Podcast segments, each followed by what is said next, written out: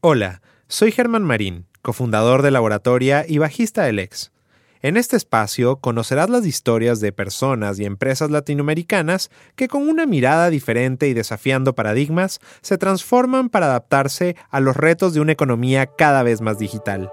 Bienvenidas y bienvenidos.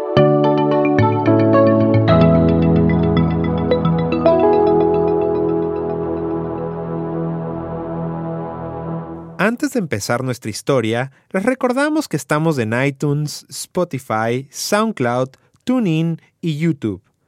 Ayúdanos a compartir las experiencias de esta nueva orden de personas que tiene el poder de transformar la forma en la que trabajamos. El protagonista de este episodio es mexicano. Su nombre es Arturo Robles Maloff y es un referente en su país en el universo de la tecnología y las comunidades de trabajo ágil. Él tiene una historia de amor por la tecnología y de pensar en las personas por encima de todo. Estos dos elementos han ido llevando a Arturo por una ruta de descubrimientos que han marcado su vida. Hoy por hoy, Arturo es el Head of the Agile Center of Enterprise de Citibanamex, uno de los bancos más grandes de México. Su recorrido profesional tuvo pasos memorables en otros ámbitos que poco a poco iremos conociendo a lo largo de este capítulo. Empecemos por presentarles a nuestro protagonista por su nombre completo, un nombre que por sí solo tiene mucho que contar. Mi nombre es Arturo Ejecatl Robles Maluf. Eh, hay mucho en mi nombre. El por ejemplo, que estoy muy, muy orgulloso, es por el amor que tenía mi papá a la cultura mexica. Eh, es el dios del viento, es la deidad de Quetzalcoatl. Arturo por mi padre, Robles por mi, mi abuelo mexicano y Maluf viene por mi ascendencia libanesa que también estoy súper eh, súper orgulloso. Las elecciones que una persona toma en la vida muchas veces tienen su punto de partida en la niñez. Arturo, desde muy pequeño, observaba a las personas y objetos que conformaban su entorno de una manera diferente, como si quisiera conocer mucho más que solo lo superficial. En este momento de su vida, Arturo supo encontrar aficiones que más adelante serán importantes para definir sus gustos, su personalidad y su carrera. En retrospectiva, veo que era un niño introvertido, de hecho. Crecí mucho, antes de cumplir los 12 años ya medía más de lo que mido ahora. me apodaban 30 mil cosas, eh, jirafín, gigantón, etc. Una ventaja, agradezco mucho mi apellido porque hacía, Maluf hacía que me siguieran llamando Maluf y que no, y que los apodos no quedaban. Y era, era, era introvertido, no era alguien muy eh, que se explayaba y todo. Tenía, o sea, tenía amigos, pero tenía pocos amigos cercanos. Me gustan mucho las relaciones, pero relaciones profundas. Es, o sea, no, no, era tanto de estar así con muchos amigos, fiestas, etcétera, eh, mi papá tenía una Canon AE1, que eran de las primeras de, bueno, de rollo, pero que eran con sensor electrónico, y me, me enseñó a sacar fotos. Y ahí, y ahí eh, me gustó mucho ese hobby de capturar. como esto que te digo que me gustaba ver cómo eran las cosas, desarmarlas, etcétera, también me gustaba capturarlas en el tiempo. ¿no? Eh, no podría decir que sacaba buenas fotos, pero sacaba muchísimas. Eh, y, eso, y eso me gustaba mucho. Le sacaba fotos a mis juguetes, armaba escenas. El, como que me gustaba, me gustaba ver el porqué de las cosas y congelarlas en el tiempo. nunca fui muy bueno para el arte, pero creo que a través de la fotografía y la edición me ayudó mucho a, a resaltar esta parte, esta parte creativa. Luego de esta etapa de su vida, Arturo avanza a secundaria y en ese crecimiento realiza más descubrimientos siempre con este ánimo investigador de querer explorar, ya que desde entonces comienza a encontrar ese gusto por la tecnología. Arturo pertenece a una generación que en el colegio debió usar la máquina de escribir para desarrollar trabajos académicos. Este objeto ahora solamente se usa casi de manera decorativa. Sin embargo, esas experiencias lo pusieron en contacto con las computadoras que más adelante serían determinantes en su trayectoria profesional. Entró a la secundaria, empieza a reconocer mucho a los maestros, a, las profesoras. empieza a distinguir cuando hacían ciertas cosas que te inspiraban. me empecé a llevar también mucho con los profesores porque a través como que se podía empezar a rascar el cerebro y a aprender cosas que igual no salían en las propias clases. Eh, eso me ayudó como que a seguir metiéndome, clavándome duro en la parte de entender problemáticas, etc. Y en la secundaria fue donde empecé a tener más relación con computadoras. Y, al tener una computadora y tener una impresora de esas, e, eran, eran como cosas que me empezaron a llamar mucho, mucho la atención. Basta decir que lo mismo con mis juguetes, también le di a torre a dos, tres computadoras por abrirlas para ver qué era lo que, qué era lo que estaba pasando. Hay cosas que vas viendo en tu infancia que empiezan a ser duraderas. Algunas serán efímeras, algunas te ayudan a crecer, a ser lo que eres, a definirte, pero hay otras que duran el resto de tu vida. Em, entonces, de la secundaria salí con eso. Salí con un gusto por... Em, em, me empezó a gustar mucho la computación. Eh, el deporte lo seguía, lo seguía teniendo. Y, y, como todavía no una idea clara de qué era lo que quería hacer. Sabía que me gustaba hacer, pero todavía no pensaba en me quiero dedicar a algo. Arturo creció en una familia unida. Tiene una hermana que vive en Estados Unidos y un hermano a quien él llama el Robles Malov famoso, pues es un abogado activista con mucha presencia en las redes sociales. Como muchos, Arturo encontrará en la vida familiar ese abrir de ojos hacia la tecnología. De hecho, hay una anécdota maravillosa que vivió con su hermana que no podíamos dejar de contar. Esta experiencia le permitirá descubrir el enorme potencial del Internet en la vida de las personas. Y hubo, hubo algo que sí me llevó hacia la computadora que casualmente sí tiene que ver con mi familia. Eh, cuando estaba en quinto de prepa, fue, fue el momento en el que mi hermana primero se fue a estudiar una carrera al extranjero. Pues eran, nuestros periodos de comunicación eran, si nos iba bien, semanales, porque pues, salía muy caro la llamada a larga distancia. Y, pues era algo que hacíamos hasta con anticipación, ¿no? Entonces, es el viernes, le vamos a hablar a mi hermana. Era un evento, era un evento familiar. Y acá en México, en la universidad donde estaba, en la, bueno, en la prepa, empezaban a tener ya laboratorios que dejaban abiertos además de, las clases, ¿no? y me empecé a meter porque sabía y ahí empecé a entender el concepto este de correo electrónico. Entonces sabía que mi hermana tenía correo electrónico y me di la tarea de investigar qué demonios tenía que hacer para poder entrar a obtener. En ese momento no había, eh, bueno, no estaba tan popular la interfaz gráfica. Entonces ya le, le, agarro y le digo a mi mamá, mamá, este, ya creo que ya le puedo enviar una carta, ¿no? y así, no, pero bueno, pues es que se va a tardar en llegar, mejor le podemos hablar. No, mamá, esta no se tarda en llegar, le llega luego, luego, ¿no? Entonces, escríbemela. Entonces, eh, mi mamá me escribió de su puño y letra la carta. Llegué, fui al laboratorio y agarro, le escribo. Y la voy escribiendo y, me, empiezo a poner en los pies de mi hermana antes siquiera que la envíe.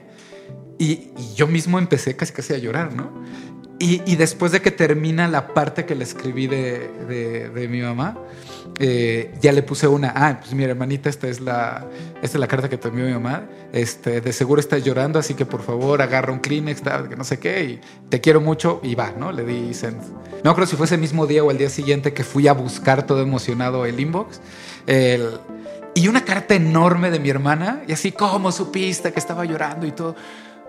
Y era texto, no estaba hablando con ella y fue algo tan, tan poderoso que dije, o sea, esto es así, esto está, esto está impresionante, podemos hacer muchas cosas con eso.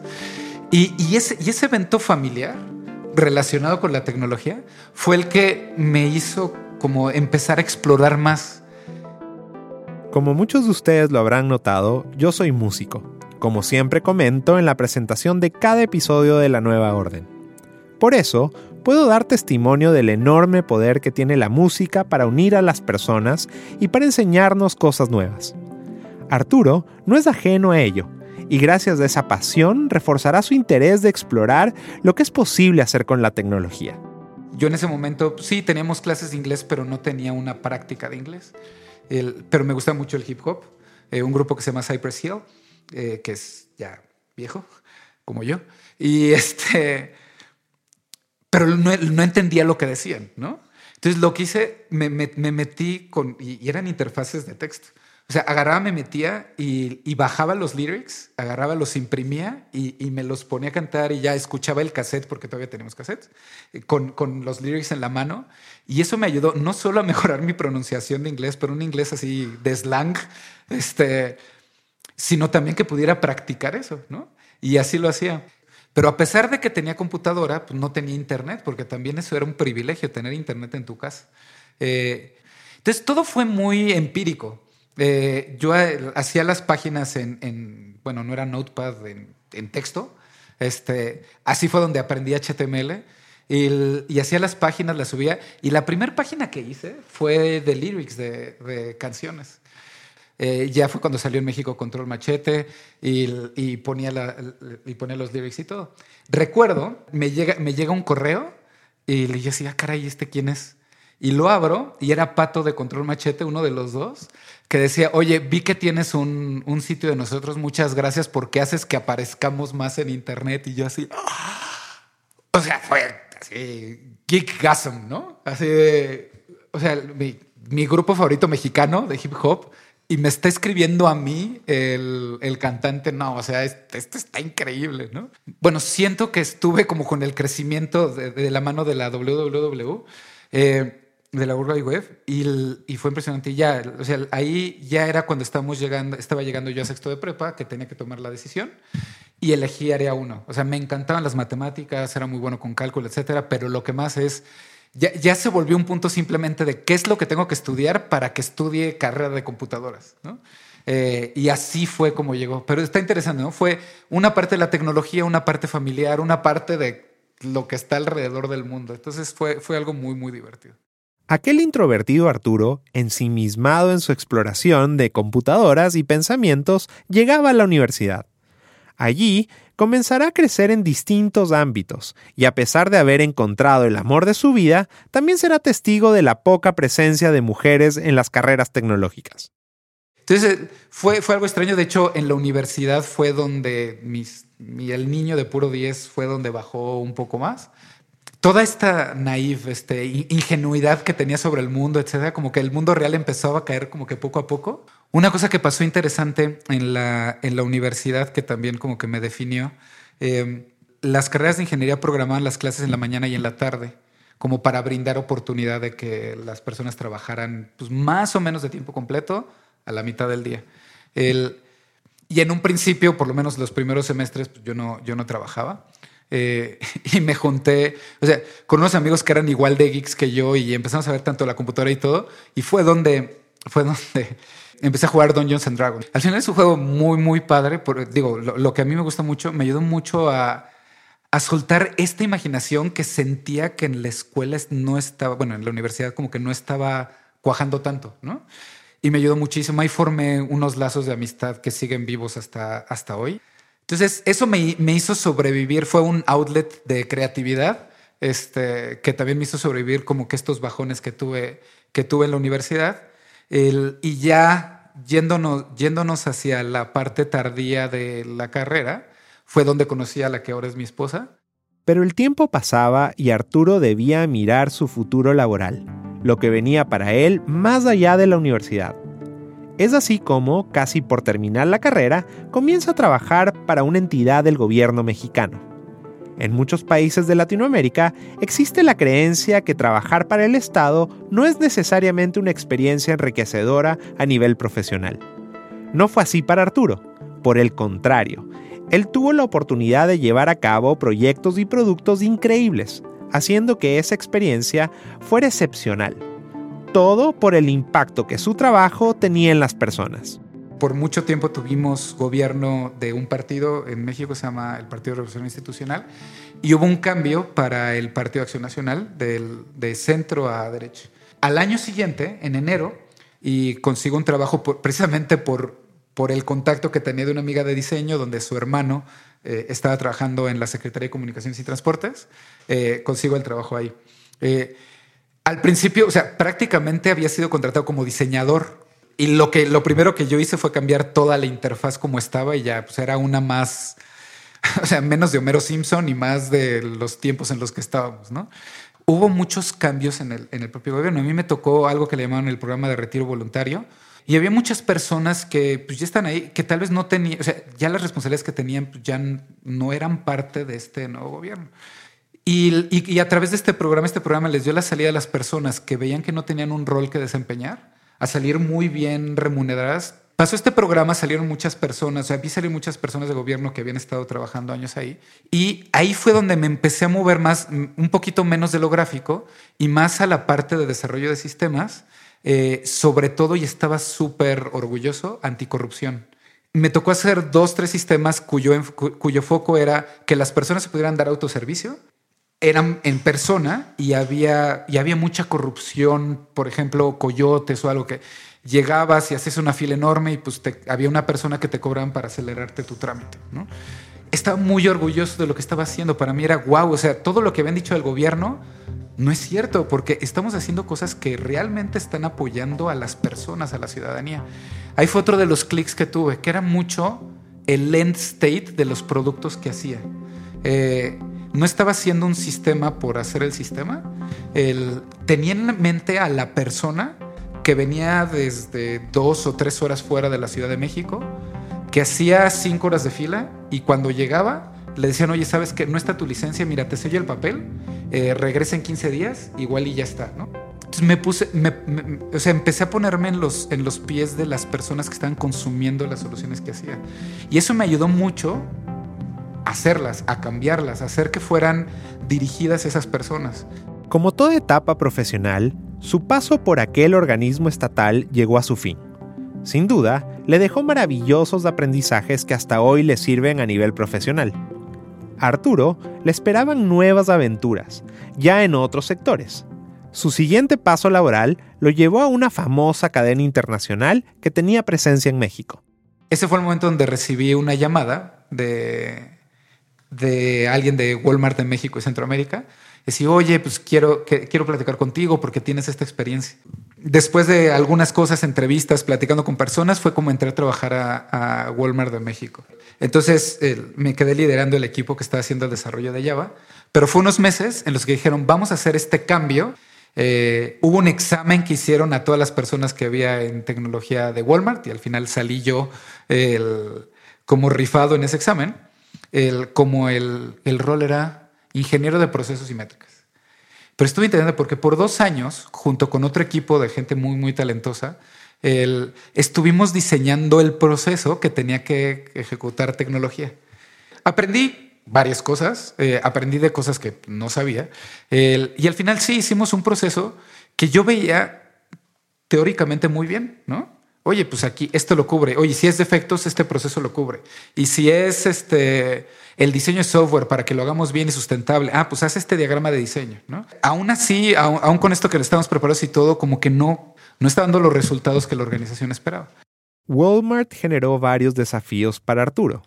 En especial, hacerlo sentir que a pesar del esfuerzo por mejorar los procesos, no se generaron los resultados que el negocio esperaba. Arturo decidirá hacer una maestría y allí encontrará inspiración en la técnica de trabajo de uno de sus profesores, el mismo que producirá un cambio radical de mentalidad en su vida profesional. Y bueno, empecé a estudiar la maestría. Me empezó a gustar más que la universidad porque con la maestría había más cosas mucho más aplicables a lo que estamos haciendo. Eh, y un maestro, la materia que estaba dando era de calidad en software. Pero algo que hizo fue, eh, ok, miren, esta es la materia, pero yo los voy a evaluar durante toda la ejecución de la materia de esta manera. Hay algo que se llama Scrum, eh, donde en vez de que al final les haga yo un examen, vamos a estar haciendo como estas evaluaciones por cada, por cada vez que tenemos. Y lo vamos a mezclar con algo que se llama Kanban, que eh, tienes un tablero y es muy visible el flujo de trabajo, etc. Entonces van a formar equipos y van a hacer este trabajo. En paralelo acá van a desarrollar un, creo que un sitio web yo ya había leído antes de Scrum, sobre todo cuando estaba implementando esto de Rook, porque pues digo, no, es nada nuevo. Entonces ya agarramos, hicimos un plan, nos llevamos, de, hicimos en, el equipo era de tres personas. Ya estuvo, pasó el siguiente día, nos, nos hacía poner el rotafolio con las tres columnas y poner los post-its. Y al terminar la clase, dejaba unos 15 minutos antes para que cada equipo sobre el tablero agarrara y le dijera a él moviendo los post-its que ah, bueno, esta tarea es la que estoy haciendo y esta tarea es la que termine. Estuvo interesante porque nuestro tercer compañero de trabajo pues no hizo nada. Entonces agarramos, mi amigo y yo agarramos, movimos, etcétera. Y bueno, y, las tareas que te toca le dice el profesor, no, este, o sea, no decía nada. Pero el mismo profesor dijo, ah, ok, no le hiciste, ok, va. Y nosotros así, pues no lo regañó, no, nada, bueno. Siguiente sesión, igual, agarramos, moví nosotros, empezamos a avanzar, nada. Y el profesor no le dice nada, ¿no? Y ahí es, bueno, ¿qué hacemos? Le reclamamos, no, que no sé qué. Y, y hasta evaluamos y dijimos, bueno, costo-beneficio. ¿Nos echamos la pelea con él o lo hacemos nosotros? Bueno, pues creo que con lo que estamos haciendo vamos bien, ¿no? O por lo menos igual y a nosotros sí nos pone buena calificación. Tercer sesión, llega, no solo con todo el trabajo que debía, sino con más y aparte nos llevó unas tortas de tamal y unos cafés, ¿no? Y así, así equipo, perdón, no lo había hecho, pero ya está. O sea, mi amigo y yo nos quedamos así en shock. Este, o sea, no le dijimos nada, el profesor no le dijo nada. Estos benditos post-its son mágicos, ¿no? O sea, ¿qué es lo que hicimos que hizo que fluyera el trabajo, ¿no? Empezamos a ver que tenía que ver, sí, con transparencia, con visualizar el flujo, etcétera. Dije, no, esto es magia. O sea, esto, los principios que hay detrás de aquí, los tenemos que implementar. La maestría y lo que aplicó en su trabajo a partir del descubrimiento que hizo gracias a sus estudios fue realmente asombroso, pues lo llevaron a alcanzar niveles de experimentación que no había vivido antes. Esas experiencias le permitirán ingresar a Arturo a esas comunidades ágiles donde ahora es más que un referente. Y precisamente su actividad en estas comunidades le abrirán un nuevo camino laboral. Más o menos ahí ya por 2016, mediados de 2016, este, fue cuando el actual CEO de Citibanamex me llama. Decía, oye, no, quiero que tengas a Citibanamex. Este, yo, pues, ¿qué? ¿Para qué me quieres? ¿no? O sea, que vamos a cambiar la arquitectura, vamos a implementar APIs. Este, no, para eso ya tengo gente muy brillante y ya lo está atacando, la acabo de contratar, ¿no? Yo quiero para esto que haces de Ayel. Y yo sí, ¿cómo? Sí, no, te busqué, es que eres muy activo en las comunidades, la, la chica de recursos humanos me dijo y no sé qué, y quiero que vengas por eso. Yo decía, a ver, repítelo. O sea, lo que estoy haciendo en mis ratos libres, que estoy dedicando tiempo extra a comunidades, etcétera. O sea, ¿estás diciendo que me vas a pagar por eso? Sí. Las posibilidades que había acá de poder entender cuál era el contexto de donde estaba y el reto que, eh, que teníamos, que es algo mucho, digo, la lado tecnología es mucho más complicado que en Walmart, por ejemplo. En nuestra app móvil, en ese momento, tenía 1.9 estrellas en el App Store eh, nadie baja aplicaciones de menos de tres estrellas. Y había un sentido de, oye, tenemos que cambiarlo, tenemos que solucionarlo. O sea, no estamos trayendo clientes a la empresa. Entonces, agarramos, juntamos en, un, en una sala, literal, a un UXer. Teníamos a alguien que desarrollaba software, tenemos a alguien que diseñaba software, alguien que probaba software, bueno, y dos desarrolladores más. ¿no? Y en dos semanas hicimos más que eh, en, otros proyectos que estaban con el mismo producto a la vez, ¿no? Pedazo tan corto de tiempo, eh, sorprendió mucho a la organización. Entonces nos compró otras dos semanas. Y esas dos semanas se volvieron un mes y, un, y esas siete personas se volvieron dos equipos, tres equipos, uno para Android, otro para iOS. Y al final los resultados fueron para nosotros impresionantes, ¿no? O sea, era el, con 1.9 estrellas de los cuatro bancos más grandes en México, era la, eh, la cuarta app, pasamos a ser la número uno. La vida le ha enseñado a Arturo que hay cosas que debemos cambiar en la sociedad para generar oportunidades para todas y todos. El autoaprendizaje y el pensamiento crítico han sido dos elementos clave en la personalidad de Arturo desde que era niño, y son justamente estos dos elementos los que han ayudado a generar buenas oportunidades en el contexto profesional de este super personaje del mundo tecnológico. Eh, tener al cliente en el centro de todo y tener una forma de trabajar, que le llamamos nosotros ya un way of work, un wow, eh, que está muy ligado a las personas, tanto, tanto los usuarios como incluso las personas que están desarrollando. Eh, tener ciclos cortos de retroalimentación, tener, tener una cultura que permite hacer experimentos cortos, rápidos, aprender, algunos fallarán, pero aprendes, tiene resultados. O sea, ahí es donde estamos dirigiendo eh, directamente la forma de trabajar, la forma de hacer las cosas, la tecnología, la estrategia a resultados directos de negocio. Y eso es lo importante. Hoy el 30% de las profesiones no existían hace 10 años. Y es muy probable que el 50% de las profesiones de dos años no existan hoy. Pues está, está interesante, ¿no? ¿Y cuál es nuestro, nuestra rapidez para adaptar nuestro modelo educativo? En, bueno, en México los planes de estudio cambian así fuertemente cuatro años, ¿no? Pues se vuelve menos relevante el contenido que estás viendo en la universidad que más bien el, eh, el, método que te desarrollen la habilidad de poder desaprender y aprender. Porque cada vez es más rápido el cambio y, y eso llevamos años diciéndolo y, y, son años que sigue siendo realidad. La educación debe de cambiar, la educación debe de centrarse mucho más en desarrollar este tipo de habilidades que realmente en el puro contenido. O sea, la información la tenemos en las manos, ¿no? Cosas que teníamos que ir a la biblioteca y a ver si estaba un libro. Ahora lo tenemos en segundos, ni siquiera en la computadora, en la calle con nuestro celular. ¿no? Y eso cambia mucho las cosas y no estamos adaptando toda, toda esta organización educativa a poder hacerlo. O sea, ya no es tanto el salón, sino es más aprender un método que a, trabajen en algo real y ese real pues lo pueden estar cambiando, entonces no es parte del curso realmente lo que están atacando, pero sí la manera en que lo están atacando, que yo creo que es como debe de evolucionar nuestra educación. Muchos de los aprendizajes que he tenido en esta historia que acabamos de contar han sido empíricos que al final es el valor de es el valor de ágil, es agarrar, ejecutar, ver el contexto que te funciona, que no y empezarlo a adecuar. Arturo es un ejemplo de exploración y experimentación, no solo en el trabajo, sino en todos los aspectos de su vida. Desde niño se interesó por saber más, por investigar, conocer y descubrir.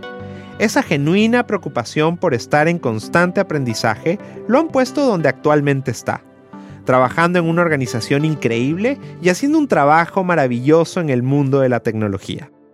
Yo creo, y esa es una, una visión, que esto, este concepto, más allá de lo que signifique o no él, este concepto del método científico de experimentación, de reducir el tamaño y poder tener esos ciclos de retroalimentación eh, cortos, aplica a cualquier cosa. Debe aplicar en la educación, debe aplicar a las empresas, debe aplicar a cualquier área.